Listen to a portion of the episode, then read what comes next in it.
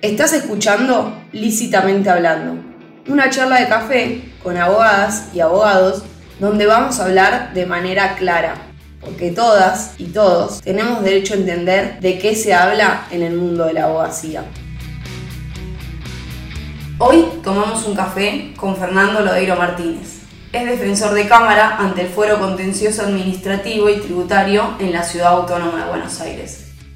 Desde los inicios de su carrera trabajó en el Poder Judicial y hace ya varios años participa de manera activa en asociaciones que representan a magistrados y funcionarios del Poder Judicial.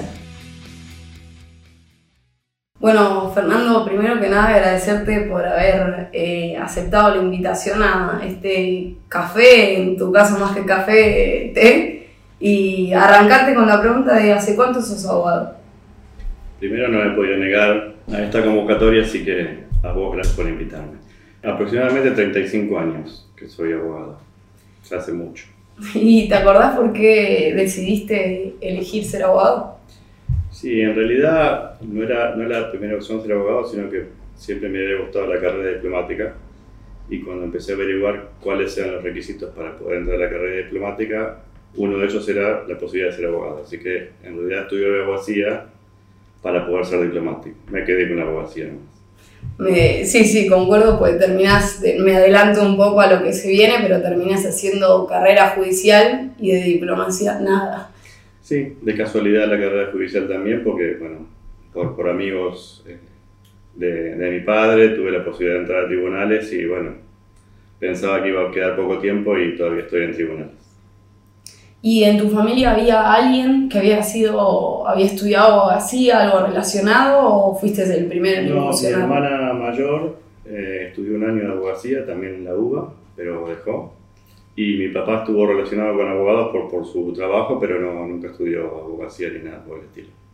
Así que no, no había abogados en mi familia paterna materna. Fuiste el, el primero, pero sé que después siguieron varios. Sí, sí, después algunos más siguieron en la familia, por suerte. O por desgracia, para bueno, bueno eh, Fernando, al principio te presenté como defensor y si tuvieras que resumir, ¿qué hace un defensor en su día a día? ¿Qué nos puedes contar? Para empezar, no cualquiera hoy en día es defensor público, digamos, defensor oficial. Eh, es una tarea que tiene muchas ingratitudes, pero da muchas satisfacciones. Y la primera que te puedo señalar es que el defensor está para ayudar a los demás. Eh, así como el abogado también, pero el, defensor lo hace desde, desde otro punto de vista. Eh, uno no elige a quién defiende y a quién no, tanto en la faz penal como en la faz no penal. El consultante, la persona que viene a la, a la defensoría, viene siempre con un problema. Y nuestra función es intentar ayudarlo de la mejor manera posible y muchas veces te convertís no solo en abogado de cuestiones jurídicas, sino que el defensor escucha e intenta resolver cuestiones no jurídicas, que muchas veces hacen a resolver o prevenir otras cuestiones que después se van a convertir en jurídicas. Y la parte más linda que tiene es cuando esa persona que no tiene medios para pagar un abogado te dice gracias. Entonces, eh, ese es nuestro mejor pago, más allá del sueldo obviamente, pero la parte más linda es cuando una persona te dice gracias o los chicos de esa persona te dicen gracias o, o por ustedes yo salvé tal cosa o pude conseguir esto o la otra. Esa es la parte gratificante. Y dentro de, de eso que, que, nos contás, ¿cómo es llevar adelante algo cuando quizás te toca defenderlo y no, no pensás tanto como esa persona que te fue a consultar, pero tenés que buscarle la vuelta porque tu trabajo así lo requiere en cierto punto. Es que sí, son, eh, a mí me pasó varias veces, sobre todo cuando era el único defensor que había en la ciudad, en, en el fuero contencioso, eh, defender cosas que no estaba de acuerdo. Pero con la convicción de saber que si esa persona no tenía la ayuda nuestra, no iba a tener ayuda en otro lado, porque no eran cuestiones que, que las tomase un abogado particular, porque no son redituables. Y, y, eso también es un desafío porque la, más allá de defender a la gente, nuestro desafío es ver cómo podemos mejorar día a día nuestra, nuestra profesión, en definitiva. Cómo hacemos para, para convencer a los jueces, para darle un poco más de dignidad a la persona, para solucionar sus problemas. Y ese es un gran desafío, aun cuando no estemos de acuerdo. Y, insisto, tanto en lo penal como en lo penal. Nos ha tocado en casos bastante difíciles desde el punto de vista, si se quiere, moral, pero sabiendo que lo teníamos que hacer igual. Aunque no estemos de acuerdo con, con lo que se planteaba de fondo. Bien.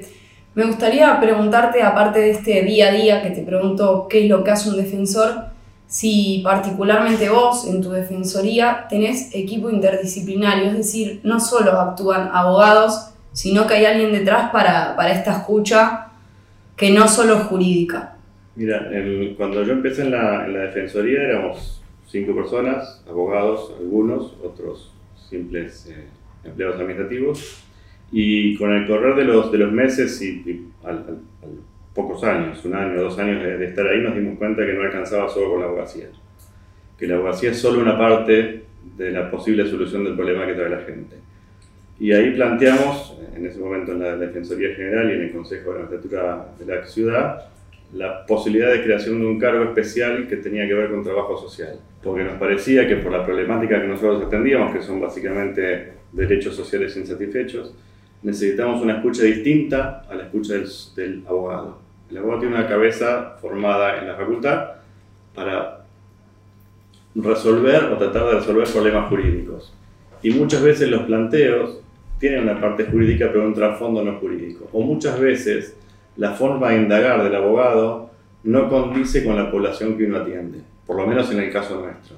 Entonces la mirada de un asistente social, de un psicólogo, de un psiquiatra, de otras ramas del derecho, ayuda a la solución del problema, ayuda a la comprensión del problema que tiene esa persona para traducirlo hacia lo jurídico. Por suerte después en, el Ministerio Público de la Defensa de la Ciudad se creó un área especial que, que tiene que ver con lo interdisciplinario, que tenemos una variedad enorme de peritos, psicólogos, psiquiatras, asistentes sociales, nutricionistas, o un abanico grande de eh, profesionales que nos ayudan en la problemática de cada una de las personas que nos viene a consultar. Y esto también que decís lo relaciona un poco con, con la idea de estos podcasts, ¿no? de estos episodios que estamos armando, donde justamente a veces la, la voz del abogado, del magistrado, del funcionario del Poder Judicial parece que es casi inentendible, porque vienen a hablarte o a consultarte de una manera que te sentís un poco como, ¿con quién o de qué estoy hablando? Te voy a contar una anécdota respecto a esto que es, absolutamente cierto. Nosotros atendemos mucha gente que, que, vive en la calle y que nos venía a pedir un, un, hogar, un lugar donde vivir, una ayuda estatal para poder donde vivir. Y iniciado el expediente, las llamamos a las personas para venir a que firmen un traslado. Y las personas venían llorando porque no querían ser trasladadas del lugar donde estaban viviendo. Entonces, ahí nos damos cuenta que el lenguaje nuestro no es el lenguaje que necesita la persona que viene a consultar. Con este pequeño detalle, esa persona llorando, que no, yo no quiero que me trasladen, explicarle que el traslado era un acto...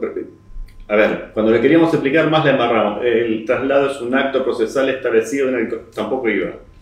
Entonces, empezar a buscar la manera de que la gente entienda estos pequeños pasos procesales y que ellos tienen que saber qué es lo que está pasando en el expediente, pero con otras palabras. Entonces le decimos, no, usted tiene que contestar lo que dijo el gobierno, no la van a trasladar, usted tiene que contestar esto que dijo el gobierno. Entonces empezar un poco a clarificar el lenguaje para que la persona entienda, ser un poco más llanos y un lenguaje más callejero, porque muchas veces si no se entiende. Y es la, un poco la idea de que todos tenemos derecho a entender nuestros derechos, ¿no? Y, y, parte del lenguaje es, es muy importante de, de, cómo lo transmitimos. Hablando un poco de, de, lo que vos haces día a día, bueno, era preguntarte qué es el trabajo territorial y cuáles son las consultas o pedidos más frecuentes que le suelen hacer cuando van a hacer ese trabajo territorial que nos vas a contar qué es. El trabajo territorial es no esperar a que la gente venga a la Defensoría a consultar, sino que la Defensoría vaya a la Defensoría, muchas veces la, Fiscalía, el Poder Judicial en general, vaya a los territorios, a todos los barrios, a, las iglesias, a los comedores, a, un montón de, de ONGs, a fomentar derechos, a decirle a la gente qué derecho tiene y cuáles son las consultas que puede tener. Eh, no solamente se hace acá, en, muchas provincias existen lo que llaman defensorías itinerantes, porque tal vez en la ciudad de Buenos Aires es más fácil eh, que la gente se acerque con un subte, un colectivo hasta el centro de la ciudad, pero pensemos en provincias que tenés desde el juzgado la defensoría hasta un pueblo remoto 500 kilómetros, que me ha, me ha pasado de ir a, a visitar a colegas eh, defensores que me han llevado a estas recorridas. y llevar la defensoría, situarse en la iglesia, en el hospital del pueblo y bueno, recibir a la gente, explicarle qué puede hacer, qué no puede hacer, qué problemas tiene. Es, esto es el territorio, es bajar la justicia o el acceso a justicia al lugar donde la gente está, no esperar que venga. Se hace en Argentina, se hace en los países del Mercosur, hay un montón de experiencias muy ricas de el Poder Judicial, la Defensoría específicamente, bajando a buscar a la gente.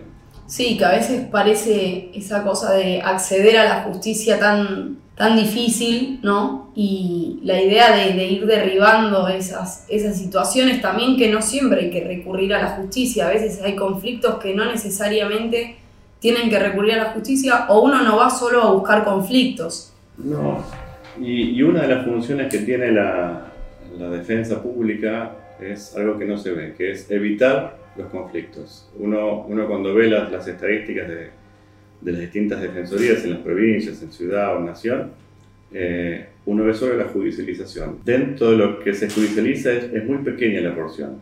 Hay un montón de conflictos que se frenan, y la conflictividad social sobre todo se frena antes de que llegue a juicio, por la intervención muchas veces de los defensores o las estructuras administrativas de las defensorías.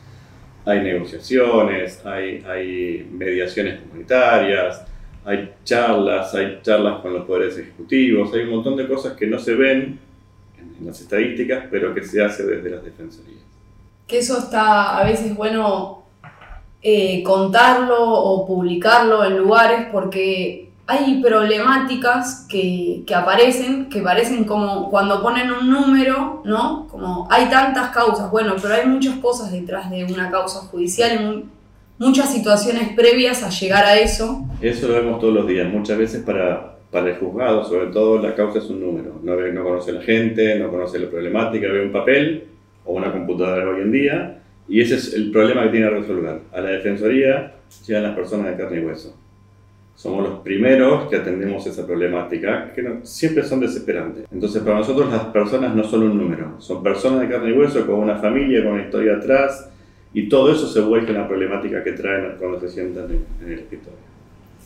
Si tuvieras que contarnos a, a, raíz de esto, Fer, cuáles son las, las, preguntas, consultas que más les hacen dentro de, de, la Defensoría, pero también cuando van a, a este trabajo territorial del que veníamos hablando.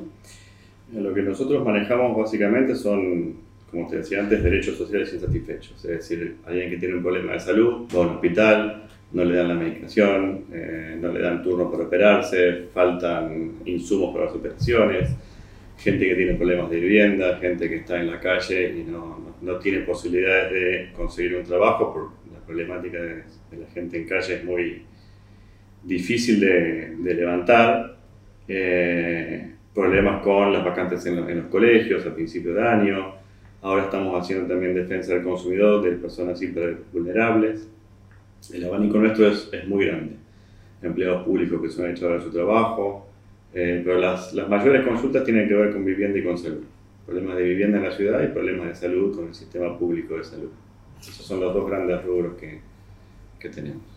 Bien, y un poco para ir cerrando, pero creo que esta parte de cierre va a ser, va a dar para, para rato. ¿Cómo crees que es la mirada de la sociedad sobre quienes trabajamos en el mundo de la abogacía? Desde una percepción personal, eh, de regular para abajo.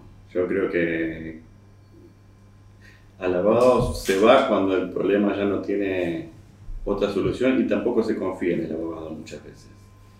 Eh, y menos aún en el sistema de justicia. Eh, cuando vos hablás eh, en el taxi, en el supermercado, muchas veces con tus propios amigos, eh, decís dónde trabajás o qué haces y ya, ah, bueno, ustedes, los del Poder Judicial, ustedes, los abogados, siempre tratando de sacar partido. Pero yo creo que eso también es un poco responsabilidad de las, de las organizaciones en general que nuclean a abogados, a jueces, a defensores, de no saber transmitir la función real que uno tiene. ¿no? Eh, es, es, un poco responsabilidad de todos nosotros como abogados o como integrantes de poderes judiciales poder transmitir una, una, tarea distinta a la que se vende en los, en los grandes medios, que es que uno salió porque lo sacaron, de, no sé, el sacapreso, la puerta giratoria, eh, los jueces que no hacen nada, los fiscales que no, que no trabajan, los defensores que se dedican a, o los abogados, ¿cómo agarras este caso? Bueno, es una función. Así como un médico no puede dejar de atender a una persona que llega a un hospital con un tiro en la pierna porque es un delincuente presunto delincuente y lo tirotearon, el abogado también tiene que hacer lo mismo. Uno tiene que trabajar para solucionar problemas de la gente.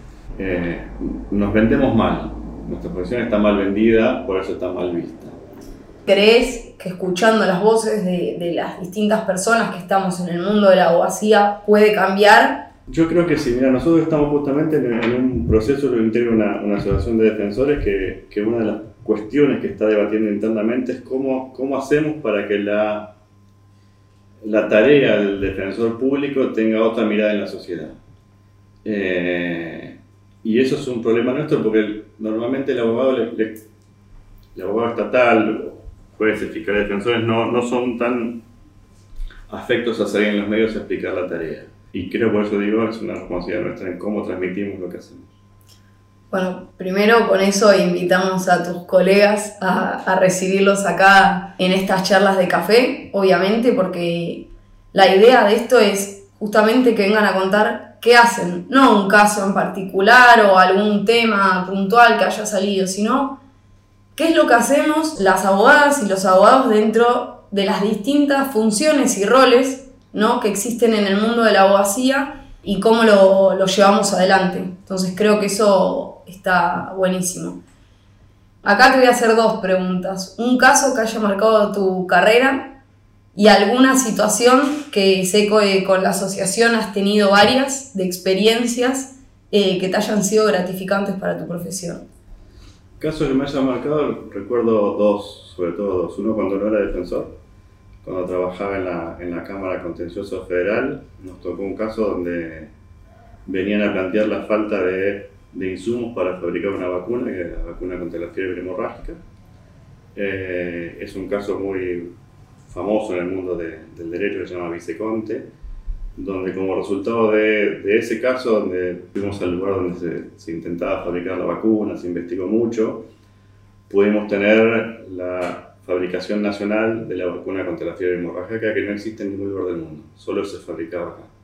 Con insumos de Estados Unidos, con tecnología de Estados Unidos, pero solo se fabricaba acá y se había dejado de fabricar. Eso fue poco tiempo antes de, de dejar la Cámara y venir a la, a la, Defensoría. Así que ese caso fue uno de los que, los que me marcó en que el Poder Judicial puede cambiar la realidad de muchas personas, o de pocas a las que no llega otra forma de justicia. Y después en la Defensoría hubo un caso al, poco tiempo, cuando empezamos a hacer los, eh, los amparos por, por, cuestiones habitacionales, me acuerdo que llegó una, una mamá con dos chiquitos, que no tenía donde dormir esa noche y nadie le daba bolilla. Y esos chiquitos tenían la edad tuya y de tu hermano. Y ese caso me marcó mucho bueno, tengo el recuerdo porque lo, he vivido con vos por la relación que nos une, así que me acuerdo cómo, lo viviste en ese momento y sé que son las cosas que, que te van marcando, las realidades que, que uno vive y más allá de que intento remarcarlo seguido, es nuestro trabajo, no deja de ser nuestro trabajo eh, uno su trabajo muchas veces lo puede hacer con la satisfacción o con la tristeza de tener que conseguir algo y, y poner todo el empeño sin dejar de verlo como un trabajo. Sí, ahí te das cuenta que le puedes cambiar la vida a una persona y con eso ya hiciste una enormidad. Porque si vos intentas cambiar la vida a mil personas, capaz que no lo conseguís. Si pones tu esfuerzo en cambiar de a una, capaz que llegas a las mil. Entonces vale la pena comprometerse, vale la pena laburar eh, y ver que la gente con una, a veces con una pequeña ayuda puede salir adelante. De esos casos tengo muchos más, pero ese fue el que más me, me marcó. Como para ahora sí ir cerrando desde la asociación a la que vos formás parte, sé que tienen así distintas acciones, algo que nos quieras contar de, de tu actividad más colectiva para lo que, lo que son los defensores o el Poder Judicial, que así te presentamos también al principio. Sí, mira, la, asociación tiene, tiene un lema que es defendiendo a quien defiende.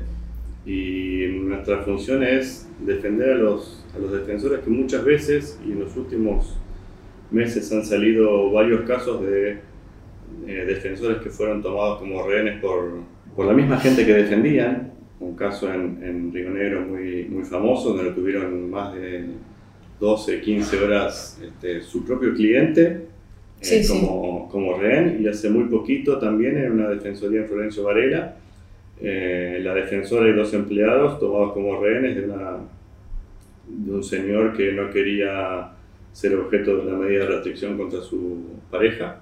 Entonces tomó la defensoría y tomó como rehenes con un cuchillo en la, en la garganta de una, una empleada de la defensoría. Así que una de las tareas que tenemos es visibilizar esto, pedir a las autoridades que tengan los resguardos correspondientes, los insumos correspondientes para poder trabajar bien, que tengan todo en condiciones, que haya la cantidad de defensores que, que creemos que tiene que haber en, en, todo el país, porque es muy grande, es enorme el territorio que muchas veces hacen y la tarea es inagotable con, con muy poco personal y con muy poca eh, elementos técnicos para poder desarrollar su tarea. Así que estamos ahí donde los defensores necesitan que, que, estemos, más allá de lo académico y demás, que es una parte importante, pero sí intentando brindar toda la apoyatura a los defensores en aquellos lugares donde más lo necesitan. Bien, eh, y esta idea, ¿no? Un poco para marcar de que a veces los abogados también necesitamos quien nos defienda. Para eso están las organizaciones. Yo soy un, un convencido, de hecho, no sé si habrán visto o leído lo, que mandé de, del pequeño currículo que tengo, me dediqué mucho a la militancia en, en, las organizaciones de, magistrados, funcionarios y, y demás, y soy un convencido de que la, la, manera muchas veces de solucionar las cosas es agrupándose, charlando, viendo las, las, las falencias de los demás, las virtudes de los demás, eh, y para eso están las, las, organizaciones, para defender los derechos de, de sus integrantes. Bueno, Fernando, más que agradecerte, no me queda por, por esta hermosa charla. Me encantó escucharte desde otra perspectiva en el día de hoy y te agradezco infinitamente por haber aceptado la invitación. Gracias a vos, cuando quieran, seguimos. Esto fue Lícitamente Hablando. Mi nombre es Carolina Lodeiro Martínez. Te espero para el próximo café para que sigamos conociendo la abogacía desde las voces de las y los profesionales del derecho. Si te gustó este podcast, seguinos en nuestras redes, arroba lícitamente hablando. Lícitamente hablando es una producción de MC Besteiro, Abogadas y Abogados. Conducción, Carolina Lodeiro Martínez. Edición y contenido audiovisual, Cecilia Vigo.